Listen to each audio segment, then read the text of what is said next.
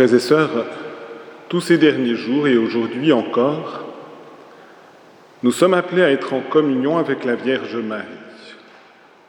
Nous avons célébré l'Immaculée Conception. Hier, avec Saint Juan Diego, Notre-Dame de Guadalupe, puisque c'est lui qui a eu ses apparitions à Mexico. Aujourd'hui, Notre-Dame de Lorette, le dimanche, nous révèle le Fils de la Vierge, et lundi, ce sera Notre-Dame de Guadalupe. Aujourd'hui, nous célébrons la Vierge, bien sûr, mais nous célébrons une maison, la maison de la Vierge. Et en célébrant cette demeure, la liturgie de l'Avent met devant nous deux figures, Élie et Jean-Baptiste. Et il les présente comme ceux qui préparent la venue à Jésus. Et qui, mieux encore qu'Élie et Jean-Baptiste, a préparé la venue de Jésus, sinon la Vierge Marie. Jésus disait, ce désir de tout mettre en place pour accueillir son mystère.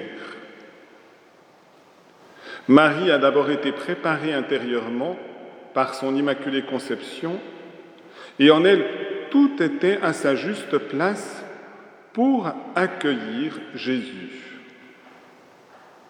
Nous voyons tant pour Élie et encore plus pour Jean-Baptiste pour mettre en place toute chose pour que l'humanité accueille le Fils de Dieu qui vient comme sauveur, eh bien, comme aussi Marie au pied de la croix, ils ont été jusqu'à l'accueil de l'épreuve, de la souffrance, pour Jean-Baptiste jusqu'à verser son sang, pour Marie à être au pied de la croix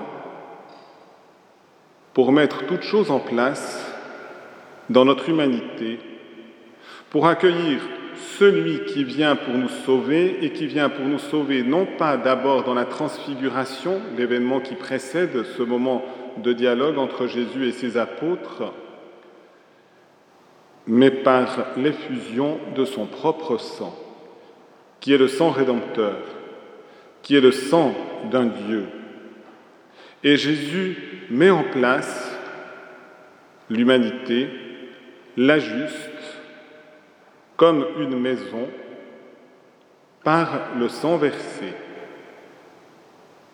Si je vous dis aussi cela, c'est bien pour faire aussi un lien avec ce que nous avons vécu depuis quatre, cinq jours maintenant. Et j'aimerais offrir cette homélie j'aimerais offrir aussi cette Eucharistie qui est le mémorial de la passion du Christ, qui nous rend le Christ lui-même présent dans sa maison, qui nous donne les arts de la résurrection finale, puisque celui qui se donne à nous est le Christ ressuscité, glorifié. J'aimerais offrir ce moment, cette homélie, cette messe spécialement pour tous ceux qui, justement, ont préparé un lieu d'accueil. Tout d'abord, il faut un lieu. Et donc merci à la paroisse Sainte-Thérèse de nous accueillir si souvent, de nous avoir accueillis hier pour le concert spirituel en l'honneur de la Vierge Marie et le repas de soutien fraternel.